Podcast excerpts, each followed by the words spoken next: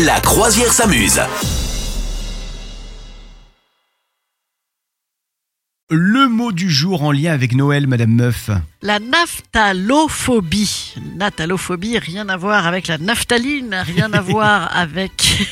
euh, bon, et quoique, et quoique, Ouais. un petit peu. Si vous trouvez que Noël sans la naphtaline, oh là là, tiré par les cheveux.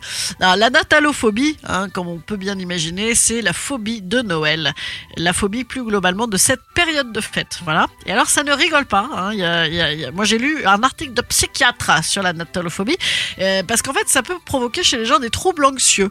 Voilà, c'est une phobie, une phobie simple, hein, c'est-à-dire qu'elle est bah, comme euh, la, phobie, la peur des araignées, l'arachnophobie, bon, bah, c'est que les araignées. La natalophobie, c'est que Noël. Voilà, et peur irrationnelle, incontrôlable des fêtes de fin d'année et de leurs symboles. Évidemment, parce qu'il y a, euh, au-delà même d'être, euh, au-delà d'être dans une phobie, il y a des gens qui n'aiment pas Noël parce que euh, bah, ils, adhèrent pas à ces, toutes ces traditions et le Papa Noël et le sapin de Noël et les chansons de Noël. Et il y en a qui juste en ont marre, il y en a à qui ça provoque carrément des angoisses. Donc sur, on est sur de l'ordre de l'angoisse là sur euh, difficulté à respirer, accélération du rythme cardiaque, troubles digestifs, etc. Voilà. Bon, après, euh, ça reste identifiable, donc il faut savoir qu'est-ce qui va se cacher derrière cette petite déprime. Est-ce que c'est une petite déprime parce qu'on n'est pas assez entouré, parce que voilà, il est-ce que c'est la pression qu'on peut se mettre aussi sur la fin d'année? C'est vrai, on a quand même le truc déjà, on arrive quand même généralement un peu crevé, crevé. Il y a plein de gens qui n'ont pas pris de vacances depuis l'été, donc on est quand même un petit peu à bout en disant dans huit jours, va falloir faire des grandes résolutions et avoir des grands projets.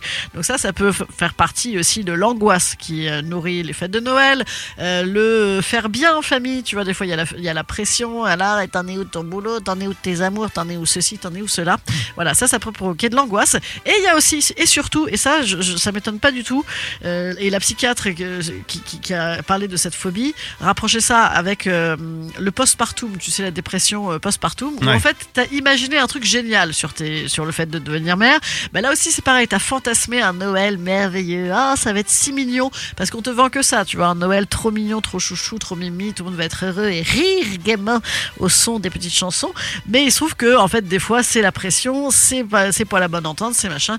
Et donc, le décalage entre le fantasme et la réalité est trop grand. Et donc, c'est trop angoissant. Après, la psychiatre euh, recommande justement, euh, pour passer un Noël sereinement quand même, euh, de trouver l'origine de la phobie en elle-même. Si vraiment c'est de, l'ordre de, de l'insurmontable, de voir est-ce que ça remonte voilà, à, à un problème familial, est-ce que ça remonte à, à un événement traumatique survenu à cette époque, et voilà, essayer de, fouiller un petit peu plus une fois que la phobie sera passée.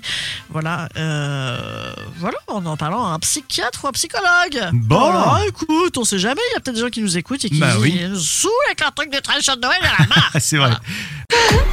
Vous souhaitez devenir sponsor de ce podcast? Contact à lafabriquaudio.com.